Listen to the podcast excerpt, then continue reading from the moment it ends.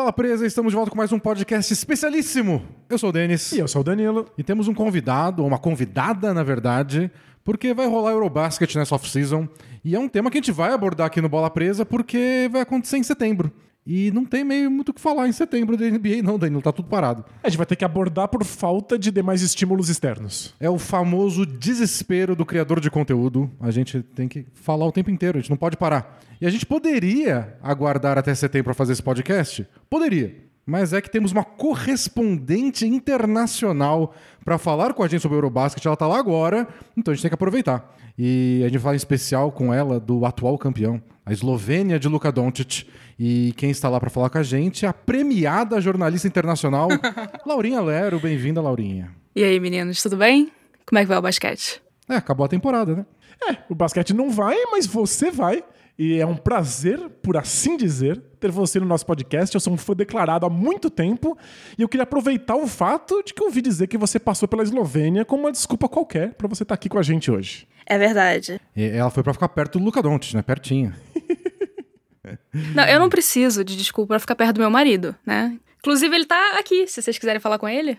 É, a gente vai ficar muito nervoso, não, sei o cachê também. Ah, então, então tudo bem. Amor, não precisa não. Não precisa não, pode lanchar, não precisa não.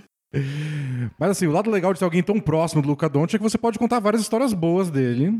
O lado ruim é que acabou a parcialidade, né? Como alguém tão ligada, tão próxima, vai fazer uma crítica ao Luca Doncic. Não, nunca foi minha intenção criticar nada, né? Inclusive, nunca critiquei nada na minha vida. Mas assim, imparcialidade é um sonho, não existe neutralidade em nada. Esse programa, por exemplo, é renomado por ser clubista, né? A favor e contra o Celtics. Então eu também não tenho vergonha nenhuma de ser clubista. É pelo meu marido, no caso, que é um clube pequeno. Acho que é um clube maior do que o Celtics. Eu tenho dúvida se a Eslovênia é maior que Boston. Acho que não. Não, a Eslovênia é, é mais ou menos do tamanho de Cidade Ademar. São 300 mil habitantes. ah, não, a perdão, a capital tem 300 mil, a Eslovênia tem 2 milhões. É grandinho até. Tipo, duas Campinas. Então, então, então seis Cidade Ademar. é, isso. É muito absurdo. Quando eu fui pro Chipre, eu demorei meses para entender que era assim mesmo. Que eles, que eles não estão de férias. Toda hora eu passava lá. E pensava, não, era meio do verão, que eu cheguei no meio do verão. Falei, eles devem estar viajando, por isso que a cidade tá vazia. Então, eu tava num lugar vazio e pensava, não, deve ser. O que tá acontecendo? O lugar vai fechar. Mas não, essa é a vida deles mesmo. Não tem gente lá. Todo lugar que você vai tá vazio porque não tem pessoas o bastante no país para encher. É só assim mesmo, né? Exatamente. Não, não tem gente, não tem carro na rua, o ônibus não é lotado, sabe? Parece uma cidade fantasma. É um negócio impressionante. E muito Luca por lá? Como é que tá a Luca mania na Eslovênia? Então, o que aconteceu foi o seguinte: eu tava, eu tava a caminho da Eslovênia, né? Que eu não fui de, de avião, eu fui de trem. E aí eu parei numa cidadezinha que é tipo duas horas da Eslovênia. A cidadezinha é bem pequena. Tipo, se a capital é pequena, tem 300 mil, mas uma cidade pequena, né? E. E aí, quando eu tava andando, eu passei por uma lan house. Tipo uma lan house normal, sabe? Que você usa pra, tipo, jogar GTA um real por hora. Tá meio, tá meio errada essa, essa correção monetária, mas eu tô usando o número que eu usava quando eu era adolescente. Enfim. É a correção monetária correta do tempo que as pessoas usavam lan house. Exatamente, mas aqui elas usam ainda, aparentemente, né? Porque aqui é outro mundo. E aí eu passei na frente da lan house e, ela, e era o seguinte, tipo, era a porta e do lado era uma vitrine gigante. E, tipo, metade da vitrine era o logo do PlayStation e uma foto Getty Images de uma sinuca, que não faz o menor sentido. E aí, a outra metade da vitrine era um pôster gigantesco do Luca. Aquela capa do 2K, sabe? O 2K novo. Ah, sei, ele foi a capa, é verdade. E era tão grande que, tipo, era do meu tamanho na vida real. Inclusive, eu tirei uma foto, uma selfie com ele. Eu não vou mostrar, obviamente, mas foi um momento impactante para mim. E eu fiquei pensando, cara, o cara foi pra final da NBA? Não foi. Mas tá aqui na capa de Alan House, sabe? Tipo, é, não é essa vitória moral? Não, ele dominou o mundo, ou dominou o mundo dele, pelo menos.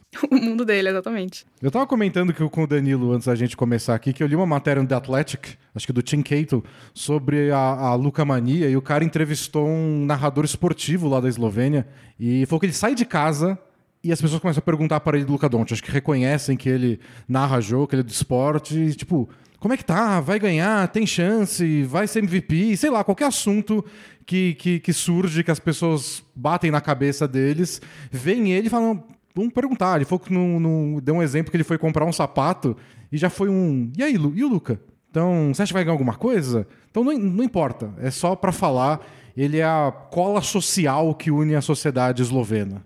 Nossa, cola social é um termo, ó, perfeito. Porque, assim, é um fenômeno mesmo. Quando eu cheguei na, na, na, em Ljubljana, que é a capital da Eslovênia, a primeira coisa que eu fiz foi tentar comprar uma, uma camisa, né? Pra, também pra, assim, pra ajudar ele a pagar as contas, né? Enfim. Aí eu fui na loja de basquete, que é a maior loja de basquete que tem lá na cidade, e eu cheguei e falei, cara, você tem uma a camisa nova do, do time, porque a Eslovênia lançou uma camisa agora que é, nossa, maravilhosa. Não sei se vocês já viram, mas ela é tipo branca, com os detalhes em azul claro. É linda. Enfim. Aí eu cheguei e falei: você tem a do Doncic no design novo? E o cara, não. eu, não, como não? Tipo, em nenhum tamanho? Ele, não. Tá, mas você não tem tipo de outro jogador, ou, ou sei lá, um boné, alguma coisa assim? Ele, não, não, não. Tudo que tem o nome do Doncic esgota no dia seguinte. Nossa senhora problema de logística, né? Acho que eles não estão entendendo direito quem é o público deles. Não, então, exatamente. Eu falei, ok, mas onde que eu posso comprar então se tá esgotado aqui? Ele, não, não, não, não, não. Esgotou na capital inteira. Todas as lojas da capital estão esgotadas. E assim, eu, eu não acreditei nele, porque eu sou, eu sou assim como pessoa. E eu fui em várias lojas e em uma delas eu achei uma camisa dele XXG no design antigo. E foi essa que eu comprei. Usa, usa de vestido, usa de, de longo. Nossa, de longo, de longo. Isso, é isso que eu vou fazer.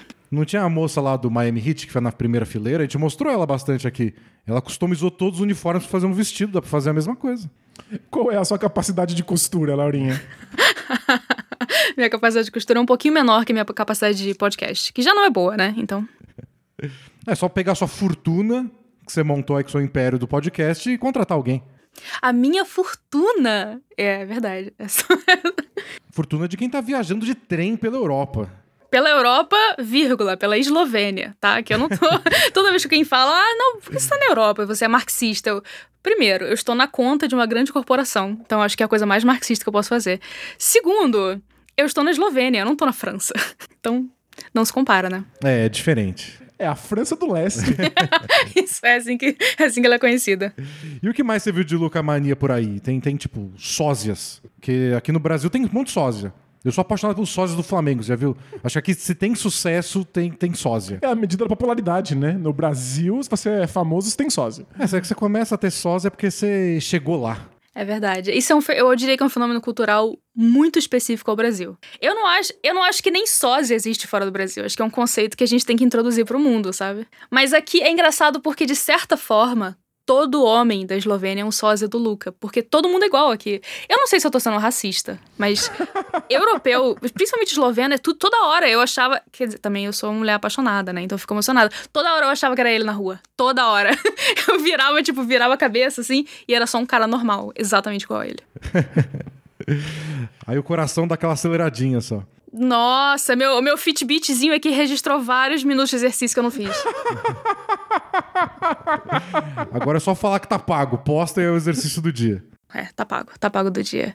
Mas assim, é, é muito difícil você escapar da influência dele em Ljubljana. Tipo, o primeiro dia que eu tava lá, isso foi antes de eu ir pra, pra loja, eu tava andando na rua, né, tentando conhecer a cidade, e passou por mim um bondinho, um ônibus, não lembro, que tava coberto com um anúncio estrelado pelo Luca, né?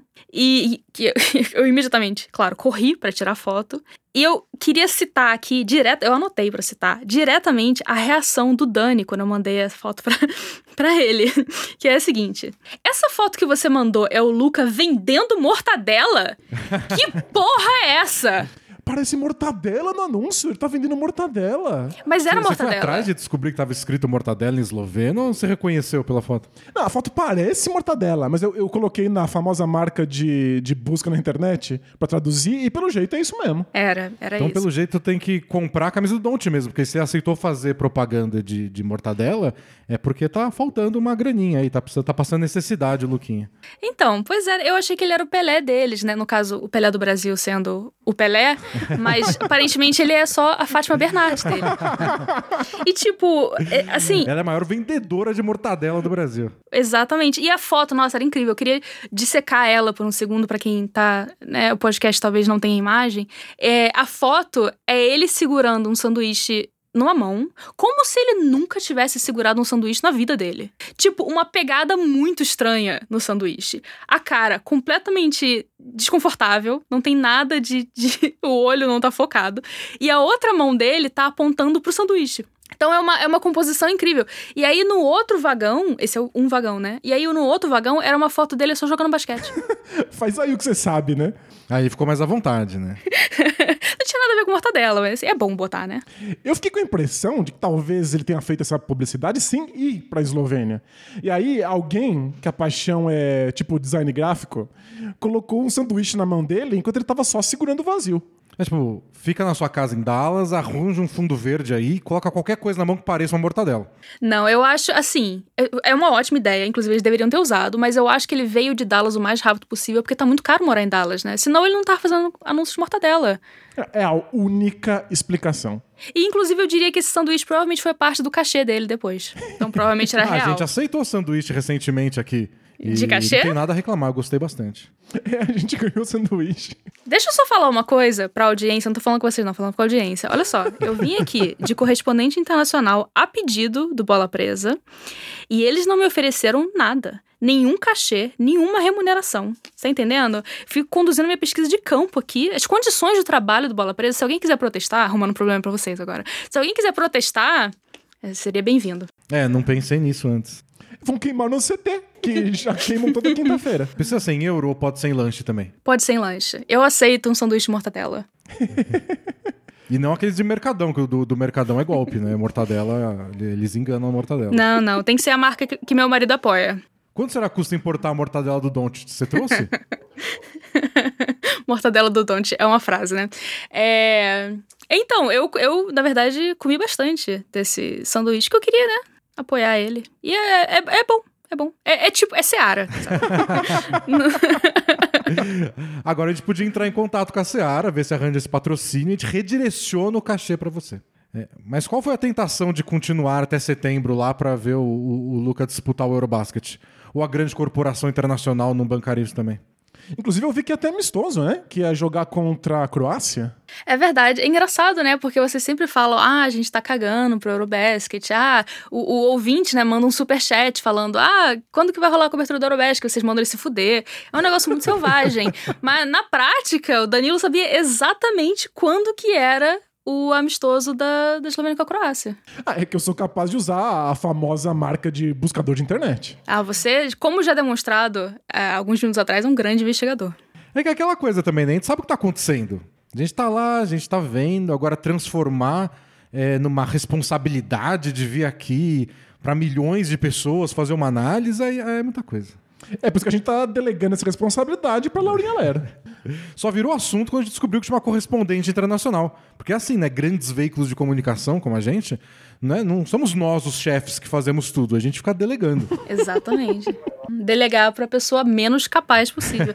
É impressionante isso, porque vocês demonstram que vocês sabem mais do que vocês falam, né? E comigo, ao contrário, eu, eu falo muito mais do que eu sei. Então, de certa forma, é um encaixe perfeito. E estamos aqui, todo mundo tem seu podcast para mostrar que podcast é uma linguagem aí ampla, aberta a todo mundo. Você pode saber, pode não saber, pode fingir que sabe, pode esconder, pode mentir, tá tudo certo. Pode mentir, pode mentir bastante, pode ganhar a vida mentindo, inclusive. ouço, ouço falar que é possível. Mas assim, deixa eu contar um negócio. O melhor aconteceu quando eu tava saindo da capital, porque eu tinha que pegar um táxi, né? Pra chegar na, na estação. E eu pensei, cara, eu não falei com nenhum esloveno sobre isso enquanto eu tava aqui. Porque, sei lá, não, não falei. Então eu vou aproveitar e falar com o taxista. O cara tá aqui de refém comigo nesse carro por algum tempo. Vou falar com ele. E eu cheguei pro taxista e falei, então, que, que você acha do Luca? E ele riu, porque é uma pergunta estúpida. E ele falou: é, Ah, nada demais. Nossa! E eu, cá, como assim? Nada demais? O cara é tipo o maior jogador que já saiu da Eslovênia. Aí ele, ah, não, é que eu é, gosto mais do pai dele. Do pai dele? Exatamente minha reação. E, e, aí, e eu fiquei, "Pô, com- por que o pai dele é famoso? É, não, é que o pai dele é taxista e trabalhava comigo. Tá zoando? Mas é, o Luca é um bom menino. Ele deve só lembrar do Luca aprontando, né? Pequenininho. Então, Essa é a memória que não, ele então, deve ter do Don't. Exatamente. E quando, eu, tipo, eu saí, você você tem que imaginar que eu saí desse táxi em êxtase, né? Tipo, eu nunca estive tão perto do homem com quem eu casei, sabe? Tipo, isso, isso é o mais perto que eu já cheguei. E aí, quando eu tava no trem, eu fui dar um Google no, no pai do, do Luca pra ver essa história dele e tal, dele ter. Ele é esse taxista, eu descobri que o pai do Luca jogou basquete e treinou basquete a vida toda. Ou seja, ele não foi taxista. O taxista tava tirando uma com a minha cara. que pra mim foi, foi fantástico. E realmente prova que foi uma decisão acertada do Bola Presa não me remunerar, né? Eu prefiro acreditar em outra versão. Que jogar basquete na Eslovênia não deve pagar tão bem assim, e aí ele precisa complementar a renda da família sendo um taxista. É impressionante como que você é a metade mais otimista do, do podcast. né? É o copo meio cheio. Exato, que eu não acho que o Denis tá pensando isso. Não, o que eu pensei foi. é, você não perguntou o que ele acha do Luca ou você falou Luca Doncic? eu falei, Luca Doncic. É, é o único Luca que a gente pensa na vida, mas às vezes Ah, mas é o único Luca que eles pensam também. tem um, fator, um, um- tem um ator famoso na Eslovênia que também chama Luca? Ninguém mais é famoso na Eslovênia. É, tem, tem esse lado. Que- Quer dizer, tem o Zizek, né? É, é verdade. Tem o Zizek, que inclusive não estava na Eslovênia quando eu tava lá. Acho que ele tava me evitando. Podia ter perguntado pro taxista também a opinião dele sobre o Zizek. Nossa, é verdade. Devia ter perguntado. Ah, agora já foi. Vou- É sua lista de eslovenos que eu conheço. Isso, o Luca, o Zizek e o taxista. É o equivalente a alguém vir no Brasil e perguntar pra gente o que, que a gente acha do Pelé e o que, que a gente acha do Pondé. Você acha que o Pondé é o nosso. Eu não quero fugir do tema do, do podcast, mas eu tô indignada com isso, só pra registrar. É... Vou te dizer uma coisa: quando eu introduzi essa pergunta, eu falei pra ele, é porque eu sou brasileira e lá os, os jogadores de futebol são muito famosos, sabe? Dei uma contexto cultural pra ele. Não foi tão absurda a pergunta, é que eu quero dizer. Mas eu acho. é, não sei como é a cultura, você que viveu aí com os locais. é que eu acho que aqui a, a- a gente detona nossos ídolos também. Então, se eu perguntar pro taxista daqui no Brasil o que, que ele acha do Neymar, é, acho que o taxista vai detonar o Neymar o caminho inteiro. Mas você não acha que isso seria uma atitude antropologicamente interessante, você saber que todo mundo no país despreza o Neymar? Porque eu vou. Isso é. Enfim, não, não tem nada a ver com basquete, mas eu moro com uma indiana aqui e ela disse que na cidade dela todo mundo idolatra a seleção brasileira. E, e ela tem uma opinião muito alta do Neymar e do Davi Luiz.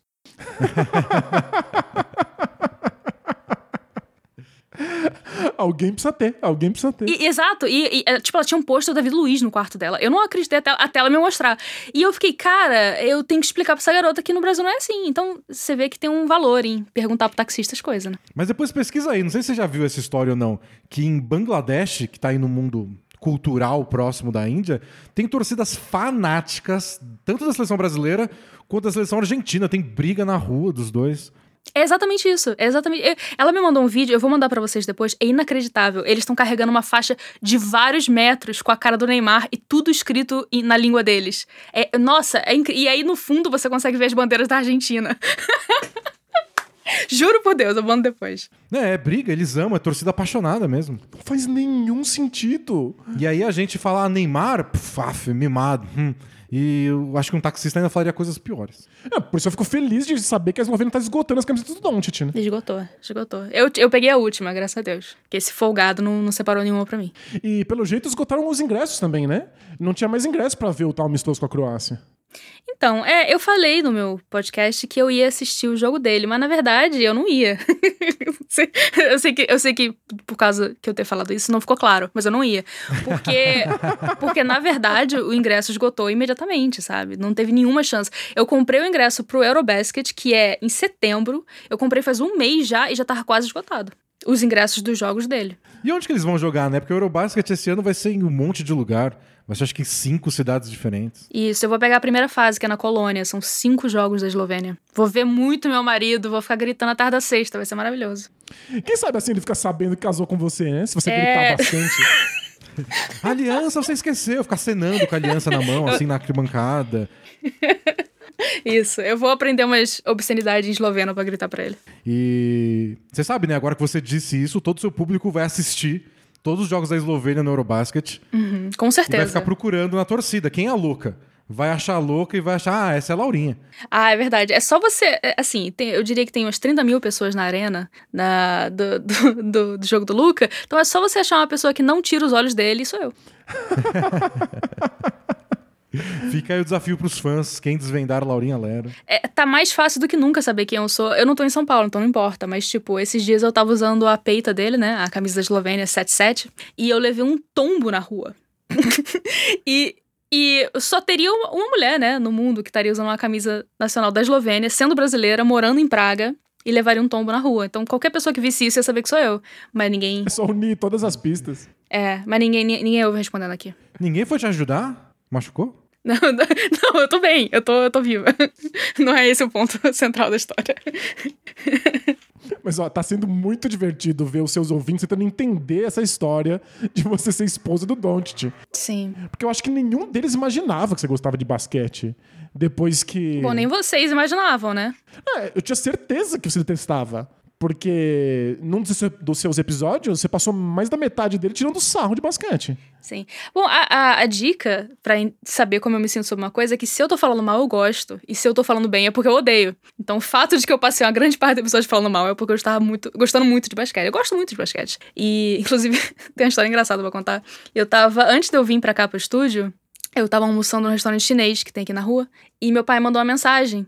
É, eu sempre esqueço que meu pai ouve respondendo, né? É, ele mandou uma mensagem, tá tudo bem por aí? Eu, ah, tô tudo bem, eu tô almoçando aqui, daqui a pouco eu vou gravar com bola presa, né? E é, podcast de basquete. Ele, ah, por causa do seu marido, né? É bom quando a família aceita assim, né?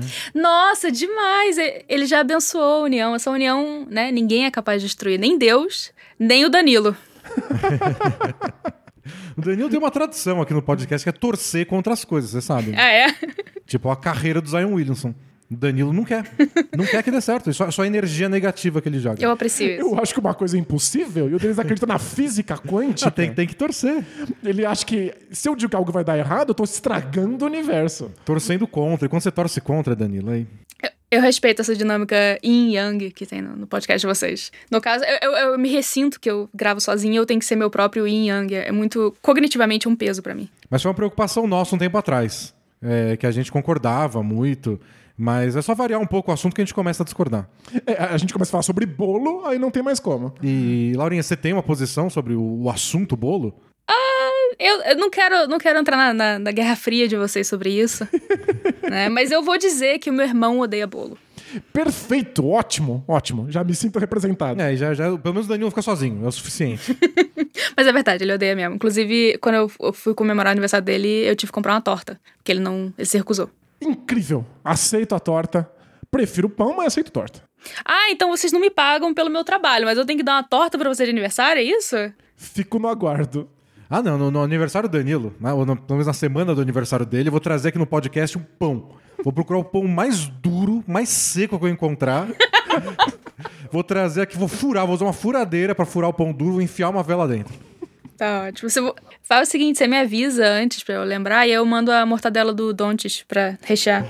Mas, Laurinha, a gente pensou aqui e a gente vai te dar um presente, na verdade.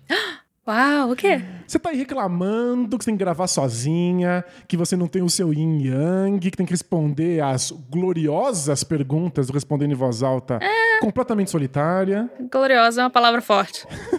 É uma palavra carregada, né?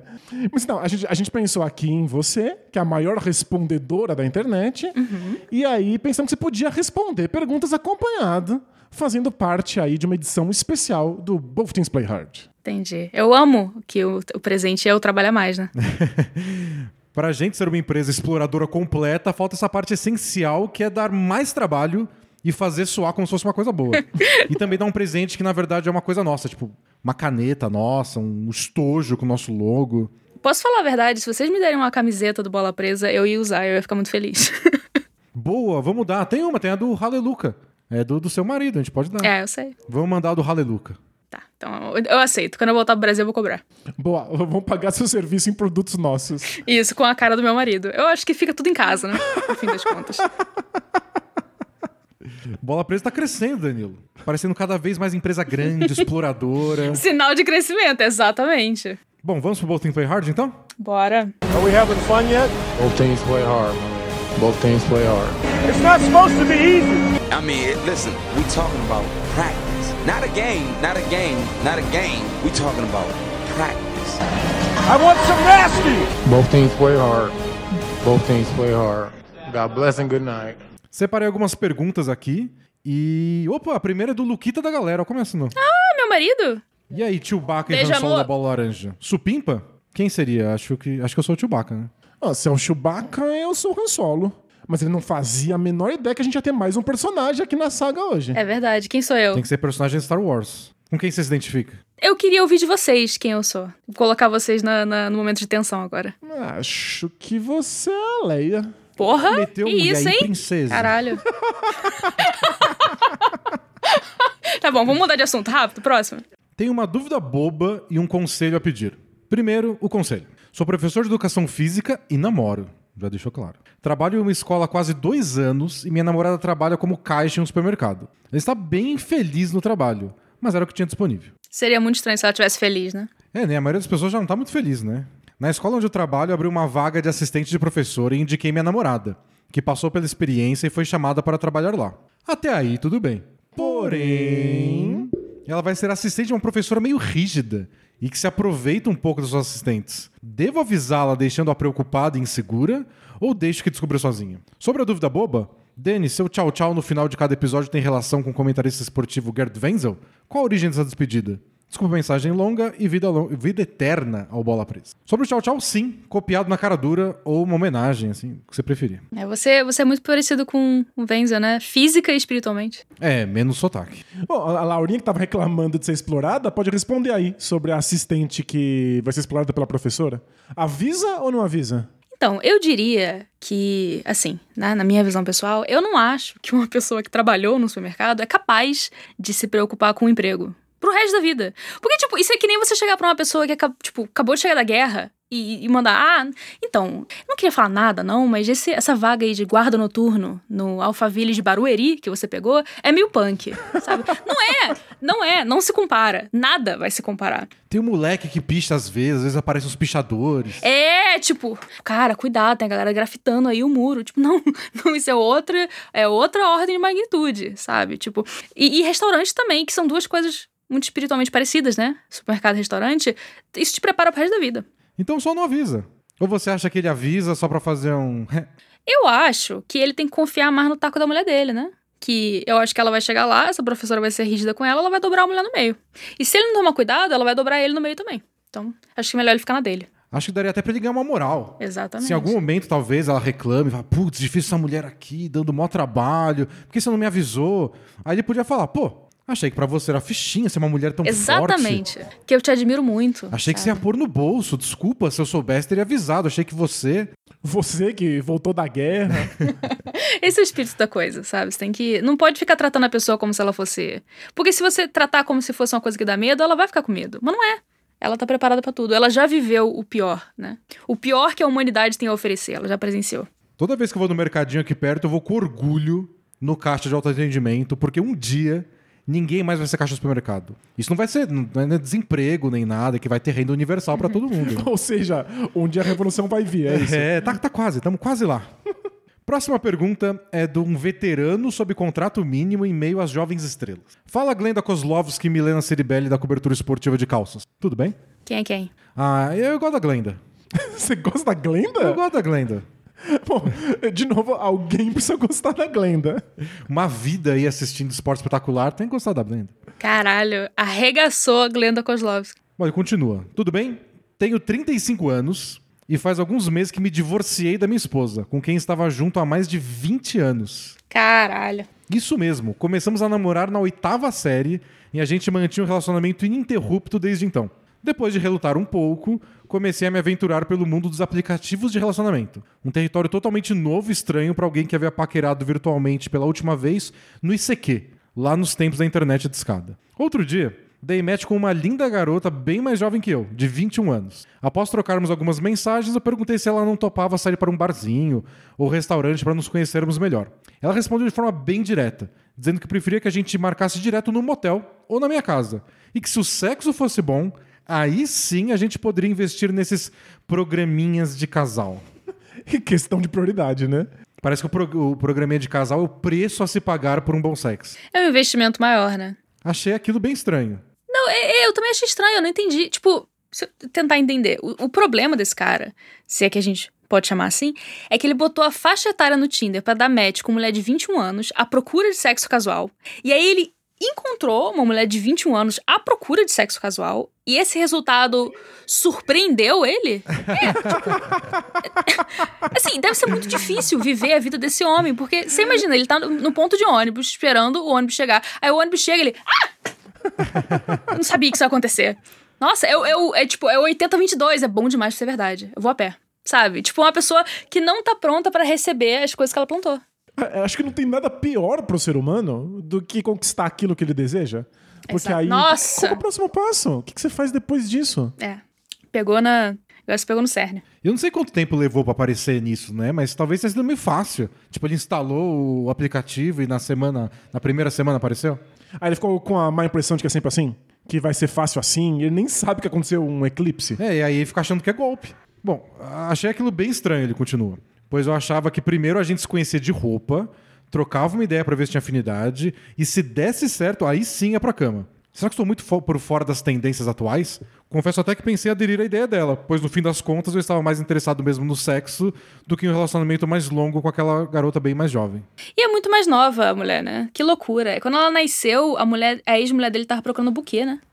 pois é. Será que no fundo do cérebro dele ele pensou nisso e por isso tá travando? É verdade. Ele tá sofrendo um bloqueio, né, da, da sexualidade humana, que eu acho que ele não precisa sentir. Você quer, quer comer, come, come sem que, quem, quem você quiser. Ou no caso dele, né, não come ninguém, que é melhor ainda. Bom, mas achei que estava fácil demais e poderia ser um golpe. Sei lá, vai que ela me dopa e eu acordo numa banheira de gelo sem um dos rins. No final, fiquei sem saber o que fazer e não respondi mais pra ela. Queria que vocês me ajudassem a entender se isso é uma prática comum nos tempos de hoje e que eu deveria me acostumar, ou só foi uma situação muito aleatória. Obrigado, parabéns pela cobertura dos playoffs e por todo o conteúdo que vem sendo desenvolvido nesses anos. Abraços e beijo na Morinha. Nossa, eu adorei que ele acha que ele, te- ele corre o risco de ter o rim roubado, né? Sendo que ele tem 35 anos. O seu rim tem 35 anos. Tem noção de quanto que isso ganha no mercado negro? É tipo uma quentinha, uma cesta básica, sabe? Você não, você não precisa se preocupar com isso, pode ter certeza. O único motivo pra uma mulher de 21 anos estar interessada num homem de 35 é muito mais terrível do que o tráfico de órgãos. É o fato de que ela sente atração por esse homem de 35, sabe? Eu sei que, assim, é assustador. É pior que tráfico de órgãos. Pois é, é, é assustador, né? É inacreditável. Eu mesmo não acredito, mas. Cara, a maré tá pra peixe, vai fundo. E depois ele pergunta que queria que vocês me ajudassem a entender se isso é uma prática comum nos tempos de hoje, com que ele deveria se acostumar, ou se é só uma situação muito aleatória. Minha dúvida aqui é o que ele quer que a gente responda. Porque se a gente falar, não, é muito aleatório, acontece uma vez a cada 100 anos e você não aproveitou. E aí? É. Ou ele quer que a gente responda, é assim mesmo e você não tá preparado. Ele vai sofrer com as duas respostas, né?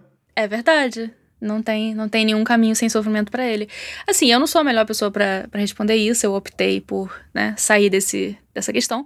Mas eu diria que é, é- é relativamente comum se encontrar. Eu tenho amigos que fazem isso, que encontram uma pessoa direto no motel. E é, é- é porque é tão, é tão. A pior parte de você transar com um estranho é você ter que conhecer a pessoa, né? Então as pessoas geralmente pulam isso completamente e vão direto pro, pro vamos ver. O que pra mim é loucura, porque eu acho que é horrível a primeira transa com qualquer pessoa, né? Mas tudo bem. É, eu tenho essa teoria também. Você faz uma vez, encontra uma vez a pessoa, são vários encontros esquisitos só.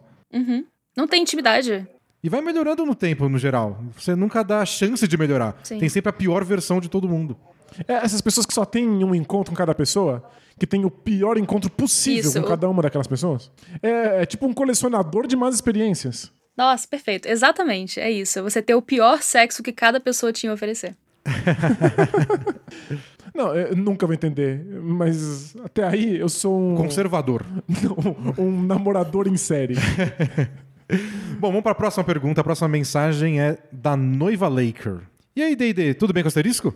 Asterisco. Vou casar em breve e estou com um grande dilema.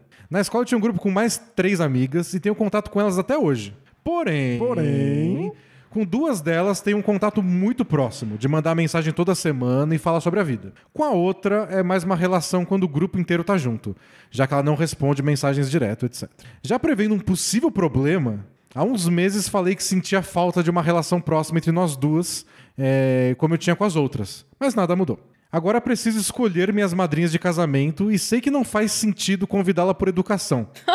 Mas eu sei que ela ficará bem chateada se eu chamar as duas e ela não, já que sempre fizemos tudo nós quatro. Inclusive, já falei sobre isso com as outras duas e elas confirmaram. É, vai ser uma situação bem desagradável. O que vocês acham disso? Mando a rela? Toma a decisão chamando as outras sem falar com ela? Me ajudem! Vida longa, bola presa. Eu amo a ideia de que essa mulher tava planejando o casamento dela, né? E ela pensou: sabe o que tá faltando pra deixar esse dia perfeito? Um fim terrível pra uma longa amizade. que eu acho, cara, eu acho que é uma, é uma estratégia que faz todo sentido, porque, tipo, dá um, um certo sabor à cerimônia, né? Você não quer ter um casamento que é um evento esquecível. E se você tiver, assim, umas 15, 20 pessoas no seu salão falando mal da noiva pelas costas dela, isso vai ser o evento do ano. Será que a outra amiga vai?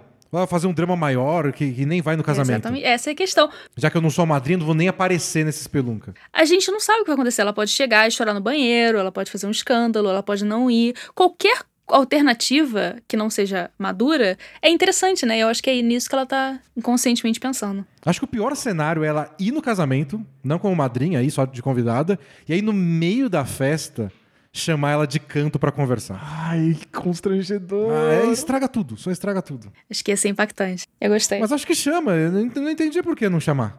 Então, essa é a questão. Eu, eu até ri quando você falou, porque, tipo, não faz sentido convidar por educação. De que, que, que você tá falando, sabe? O convite por educação é uma instituição cultural milenar, sabe? Tipo, ainda mais no casamento. Porque, tipo, ah, você tá me dizendo que os 150 convidados que você vai levar pro, sei lá, pro polo esportivo da sua cidade são tudo amigo do peito? É tipo, você não tem um colega de trabalho que você chamou porque ele senta do seu lado. Uma tia que, tipo, você não vê faz 10 anos. É todo mundo prioridade? Não, tá bom. É, tipo, minha mãe falou pra eu chamar essa tia. Isso, cara. Tu não quer chamar a sua porra da sua amiga que você sai com ela o tempo todo desde a escola. Ah, toma no cu, na moral. Fazer as coisas por educação é o que mantém a sociedade funcionando. Exatamente. E a, a gente tá baixando cada vez mais as expectativas, mas tudo que a gente pede é que as coisas funcionem. É só isso. Eu não quero uma sociedade perfeita, só uma que funcione, um mínimo. Faça contrariado, mas faça. Tipo, não falar absurdos. Só por educação, já não seria um grande avanço social? Não sei. Eu diria que o convite por educação é a cola social, que é um termo que eu acabei de cunhar, inclusive. Bom, temos uma última pergunta, que é do Shaquille O'Neal com 60 quilos. Vintage. Acho que é o, é o braço do Shaquille O'Neal. É o, o famoso dedão do Shaquille O'Neal. É o Shaquille O'Neal com seis meses de idade. E, é, e- olha, outra referência a Star Wars. Fala Anakin e Obi-Wan da podosfera basquetebolística brasileira. Beleza? Quem é quem? Ah, o Anakin virou um assassino de criança, né? É, acho que ninguém quer ser o Anakin. Não? Acho que pior do que ser assassino de criança é aquela cena em que ele rola na grama. ninguém quer rolar na grama. Mas você não quer andar, você não queria andar naqueles carrinhos dele, os pod racers. Não queria. É, Mas quer saber? É, é- é que eu acho que eu fui uma criança tão insuportável quanto o Anakin. Interessante. Mas é é que alguma coisa aconteceu no meio da sua vida, Danilo, que aí você não virou assassino de crianças, virou só um podcaster. Que de certa forma é pior, né? Atinge mais gente, né? Isso. Cria mais dano psíquico. Bom, a mensagem é a seguinte: Tenho 26 anos, sou um grande fã do podcast de vocês e uso muito pra me distrair enquanto trabalho. Atuo uma área que gosto e me sinto realizado profissionalmente. Tenho ótimas relações com a minha família, uma saúde estável e uma namorada que amo muito. Acabou, né? É, tá só jogando na nossa cara que ele é feliz. Até aí, tudo bem. Porém, Porém- de um tempo pra cá, tenho me sentido profundamente incomodado com algo que vem acontecendo. Estou me sentindo atraído por outra mulher. Ah, Nunca tá bom bastante, né? interessante. É, é uma pessoa muito legal, bonita, inteligente, um gosto muito parecidos com o meu. Adoro quando o pessoal fica justificando pra gente. Ah, eu gosto muito dela porque ela é bonita, porque elas gostam da mesma coisa. Tipo, tá bom. Você é anti-amor, Denis? Eu sou anti a justificativa do amor. Ah, entendi. O amor pra você é, é tão grande que ele é injustificável, né? É, não é porque ela é bonita, porque ela é inteligente, é só porque tá apaixonada. Como se a gente não se apaixonasse por gente feia ou por gente É, alta. pois é. É verdade. E a gente nem percebe que é feia. Só percebe às vezes quando termina. Bom, uma pessoa inteligente, legal, bonita, gostos parecidos com o meu. Tudo isso já seria ruim o suficiente se não fosse por um pequeno detalhe. Aí ele pede uma pausa dramática. É a namorada de um dos meus melhores amigos. Ah, não. Que isso. Um amigo de longa data, de infância, próximo a ponto de frequentarmos a casa um do outro. A ponto de frequentar a casa. Não, essa amizade é muito preciosa.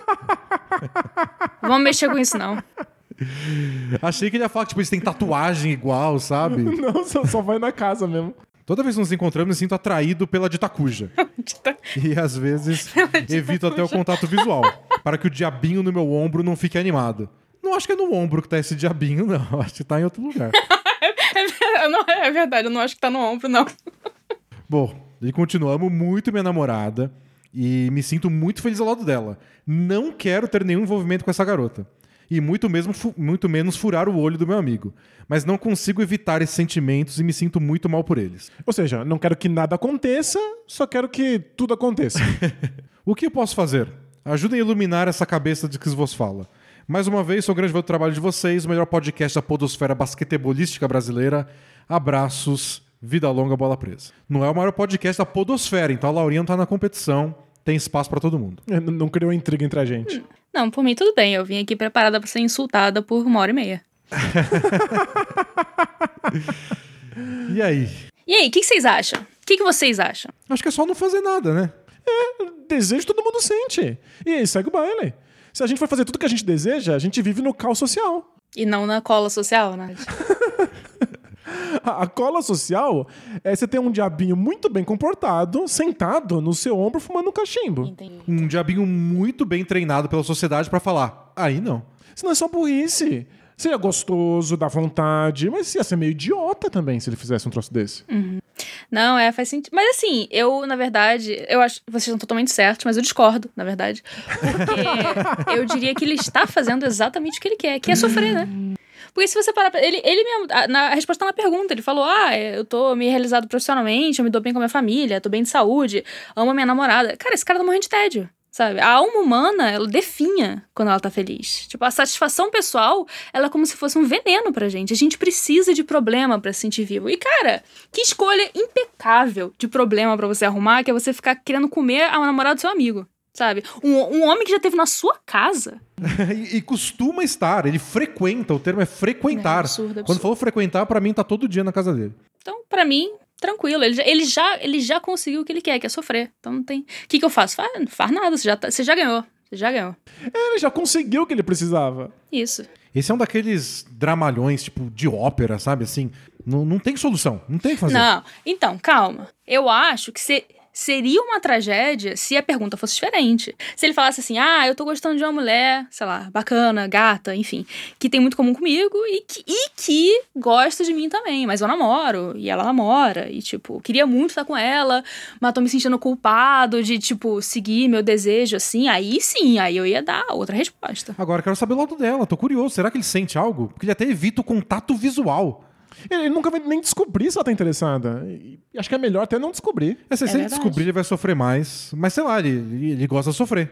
Talvez não é isso que ele tá buscando? É, é verdade. Assim, ele sempre, sempre pode descobrir de qualquer jeito, né? Mas no caso dele, eu acho que não é isso que tá acontecendo. Porque senão eu não teria, eu não teria dito pra ele não fazer nada. Você teria mandado ele fazer e destruir famílias. La- Laurinha, destruidora de lares. Não, eu só acho que a vida, é- a vida é muito curta, né? Pra gente não viver como a gente quer. A, a- vida é muito curta. Bom, resolvemos mais um problema aí de mais uma vida, mais uma vida resolvida. Ou criou, né? E acabaram as perguntas de hoje. Aí. Foi uma boa, boa experiência, a Laurinha, participar do Both Things Play Hard, porque eles mandam pergunta toda semana. Então, quando você quiser fazer mais, Assim, eu diria que foi uma experiência quase que idêntica a- ao programa que eu já faço. Mas eu gostei que tem alguém pra, pra ler as perguntas pra mim, que é uma coisa que no meu programa não tenho. É que a gente não tem o charme de ouvir a voz dessas pessoas perguntando. Isso é verdade. Isso aí é uma coisa que vocês podem muito facilmente implementar. Ou poderiam, né? Se eu não tivesse a copyright nesse tipo de formato. Mas não dá medo da pessoa só, com, só não contar direito a história? E você acha que a pessoa vai contar melhor se ela estiver escrevendo? Ah, não, mas, mas é que eu, eu mudo tudo aqui. Ah, isso é, isso é verdade. Quando eu recebi a, a, a, prévia das perguntas, eu fiquei. Ficou óbvio pra mim que não era, não era os ouvintes que estavam mandando escrito desse jeito.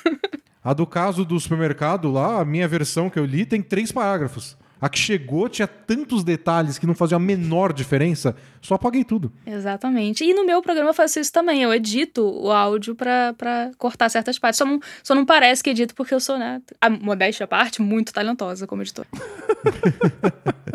Muito profissional. Exatamente. E você tem restrição de tempo de duração das perguntas, né? A gente não tem restrição de linhas. Quer dizer, a restrição de linhas existe, só que os nossos ouvintes não sabem. É, deveriam saber. Às vezes eles mandam uns livros que eu falo só. putz. Não, a vida é muito curta, como a gente já instituiu aqui. E tipo, eu, eu leio as mensagens grandes, mas tem umas que é, tipo, desrespeito. Pra usar o termo jogadores da NBA é desrespeito. E aí eu leio a primeira linha, pulo, sei lá, pra décima, vou mais pra baixo e vejo umas palavras-chave que me chamam a atenção. Ah, é, é, tem que fazer assim. Eu, eu fico maluca, porque eu tenho que, obviamente, porque eu recebo áudio, eu tenho que ouvir tudo. E aí é, é um dano psíquico inacreditável. Vocês não têm noção. Eu não vou nem falar mais a respeito disso, porque é um negócio chocante. Mas acaba com a minha cabeça. É Você escuta tudo? Não é possível. Não, não literalmente todas as perguntas, que seria, né, fisicamente impossível, mas se eu, se eu ouço uma hora de pergunta por dia, isso já acaba com o meu dia, né? Mas você, não acelera o áudio, pelo menos? Um e meio? Não, eu não posso acelerar porque ah, o timing faz parte do quão engraçado o áudio é, né? Então eu tenho que ouvir na íntegra. Nossa, sinto é. muito. Eu trabalho muito, é inacreditável o quanto eu trabalho. Bom, na- na- nas redes sociais eu só vejo gente reclamando, ah, mas demora pra sair podcast. Acho que o pessoal imagina que você não tá fazendo nada. Vocês têm isso também? A galera reclama? Não, né? Porque vocês seguem um cronograma, então acho que não. A gente atrasa cinco minutos e as pessoas reclamam. Picham CT. É, o pessoal reclama, eu já vi. Eu, eu tenho inveja da sua abordagem, que é como você solta um podcast a cada eclipse solar, as pessoas ficam tão agradecidas que tá lá que elas ficam menos bravas do que quando a gente atrasa os nossos cinco minutos. Pra gente é outro esquema. A gente grava toda quinta, publica na sexta de manhã. E aí tem algum tema que obriga a gente a mudar de data, tipo o draft da, da semana passada. Sim, semana passada foi E o diferente. pessoal vai lá e fala, pô, mas eu gosto de escutar nesse horário, é, verdade. minha rotina. Eu gosto que vocês colocam é, segmentos da audiência um contra o outro, que teve uma gravação que foi sábado, não lembro qual foi, acho que foi semana retrasada. E eu lembro que no final vocês falaram, pô, o chat de sábado muito melhor que o de quinta-feira, né? E tipo, caralho. Criando facções rivais dentro da audiência. Ah, é que teve um dia que foi numa sexta de manhã, eles mandaram tanto dinheiro no superchat Caralho. que humilhou o pessoal da quinta-feira, humilhou. Eu acho que é pra gente bem sucedida, né? Que pra gente bem sucedida, sexta já é fim de semana. Isso, exato. Nossa, pe- pegou, inclusive, se eu fosse vocês, financeiramente a melhor decisão é mudar o podcast pra sexta. Né? E o pessoal ficou lá só jogando dinheiro. Que o Google pega tudo pra eles depois, na taxa YouTube, mas alguma coisa chega pra gente. Bom, a gente promete que se ganhar mais dinheiro, a gente paga um salário melhor pra nossa correspondente internacional. Isso, boa. Olha, dois sanduíches? Que isso. Nem cabe. E olha, vai poder até escolher o sabor. É, eu acho que eu vou de mortadela. Essas empresas novas, moderninhas, que falam, "Ah, você pode chegar a qualquer hora, tem, tem pebolim pra jogar no escritório, e você pode até escolher o sabor do lanche. Perfeito, perfeito. No caso, o meu trabalho é que eu simplesmente fico em casa, né? Durante duas semanas, e aí depois eu vou na área de serviço e eu gravo meu podcast. Então, de certa forma, eu diria que é melhor. Até. Você quer contar pro público, Laurinha, se você tá gravando na área de serviço ou não? Você quer revelar isso? Não, eu sou, sou uma pessoa muito de cortesia profissional aqui no que esculhambar o programa de vocês. Pro programa de vocês, eu vim pra um estúdio. Mas pra minha audiência, com quem eu tenho uma relação de síndrome de Estocolmo, eu não faço isso, porque eu sinto que se eu der muita coisa pra eles, eles vão esperar mais. Então eu dou o mínimo e eu vou diminuindo com o tempo. e isso, me- né, mantém a minha, minha- meu ritmo de trabalho. É, deixa eles no lugar deles também, né? Isso, é verdade. Pra eles aprenderem quem manda. É, é isso aí. Hein, vamos ver então se você usa esse estúdio de novo pra contar pra gente como vai ser quando for assistir o Eurobasket em setembro. É, fa- fazer umas análises táticas, falar o que você viu. É, Assim, na verdade, quando eu for- se eu for falar com vocês sobre isso, eu vou estar no Brasil já, né? Eu posso vir pra cá, e- eu posso vir para cá e gravar, mas seria uma grande inconveniência pra mim. Daria só um pouquinho de trabalho, né? Exatamente. Ah, mas um dos grandes assuntos dessa off-season da NBA, é, pro Doncic é, ele vai começar a temporada em forma ou não? Não, ele, não- ele não vai. Você ele pode vai. passar a off-season acompanhando o corpo de Luca Doncic. Olha, a Laurinha garantiu que o Don't não vai estar em forma. Eu acompanho vários Instagrams que só postam foto do Luca todo dia, várias vezes por dia. Porque eu sempre salvo as fotos mais engraçadas pra fazer montagem pro, pro meu Twitter, né? E. e é engraçado que toda, todo dia a foto ele tá ligeiramente mais fora de forma.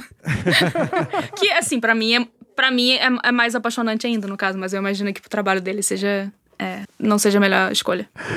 Você fica particularmente apaixonada por ele estar fora de forma? Eu amo homem fora de forma. Sou uma mulher simples, gosto simples, né? Gosto simples, só um jogador de basquete milionário? Isso. Não, uma pessoa bacana, inteligente, gosto em comum.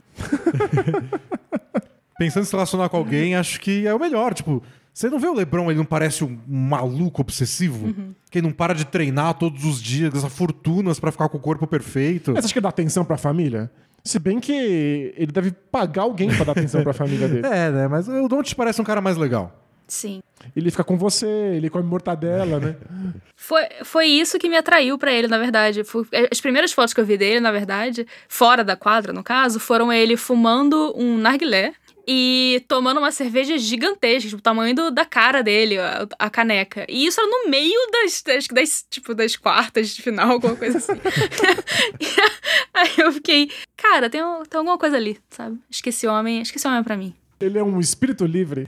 Sem contar que todo mundo faz cara de mal, né? Tipo, você quer ser. Na, na NBA, você quer ser um jogador bom, você faz cara de mal. E ele não, ele tá rindo o tempo todo. Ele tá. Tipo, às vezes ele faz cara de mal, mas depois tá dando risada. É, é muito apaixonante. Ele leva a vida na base do humor. Como a Laurinha. Vocês são feitos um pro outro. Exatamente. Um homem meio assim, meio desconfortável. Não, perfeito. Bom, encerramos por aqui. Queria agradecer a participação da correspondente internacional. Muito obrigada. Volte mais vezes com mais informações sobre o Luca, porque eu suspeito que Luca Doncic vai ser um assunto pelos próximos, sei lá, 10, Isso. 15 anos na É NBA. verdade. Tem muito o que falar. E eu agradeço particularmente a presença da Laurinha, porque realizei um sonho e agora só preciso escrever um livro e plantar uma árvore. né? Na verdade, eu queria esclarecer uma coisa, aproveitar aqui o finalzinho do podcast. Muita gente vem falando pra eu gravar por causa do Danilo, né? E eu queria deixar claro que eu não vim gravar por causa do Danilo. Eu vim gravar por causa do Denis. Porque toda vez que o Danilo fala de mim no podcast, o Denis faz uma expressão facial tão cansada, tão exausta, tão saturada de ouvir falar dessa porra dessa mulher, que eu pensei, eu preciso estender a minha mão e salvar esse homem. E eu espero que eu tenha feito isso hoje. É que o Danilo é muito apaixonado. Aí o Danilo fica, vamos lá, vamos gravar, a gente tem que dar um jeito. E aconteceu, né? Chegou o nosso público, foram marcar no Twitter o tempo inteiro. Nosso público não, o nosso mob. Que fique claro, Pois é, eu queria que você deixasse claro que não foi por causa disso que você gravou, pra não incentivar esse tipo de, conser- de, de comportamento. isso. Até porque eu já ouvi o podcast antes, então ninguém precisava ter me falado. Mas foi engraçado que me falaram. É, você podia ter respondido o pessoal no Twitter enchendo o saco com. com... Ai, gente, quem, quem é esse maluco? Eu não respondo. É, Como, como eu venho dizendo, é preciso manter uma relação muito afastada com essas pessoas. É, tem, se você responde, eles vão mandar outra mensagem, nunca acaba. É isso mesmo. Mas sabe, on- ontem minha mulher foi contar uma história do seu podcast, que ela tá ouvindo os últimos episódios, e ela foi contar um negócio, e eu falei, tipo, o Danilo já me contou. e tem a ver com o seu intestino a história ainda. Você vai ter que ser mais específico, Denis. E aí no outro dia ela foi me contar um negócio e falou: Deixa eu contar antes que o Danilo conte. Eu chego primeiro. é por isso que às vezes pareço um pouco saturado. É verdade. O Danilo às vezes lembra de coisa que eu falei no podcast que eu não lembrava que eu tinha falado. Que é sempre uma experiência interessante. Eu disse isso, dá sempre um medo, né? Acontece com a gente também. Inclusive, eu tô esperando acabar a gravação pra perguntar quem é o professor de filosofia medieval que você teve um crush. Tá bom, a gente conversa sobre isso no- nos bastidores. É, vamos, vamos terminar aqui pra não ficar registrado isso pro futuro. Muito obrigado, Laurinha. Né, Eu que agradeço, foi um grande prazer. E é você que fala o tchau agora, Danilo. Eu eu tô tão emocionado que eu não consigo. Tchau! Tchau, tchau!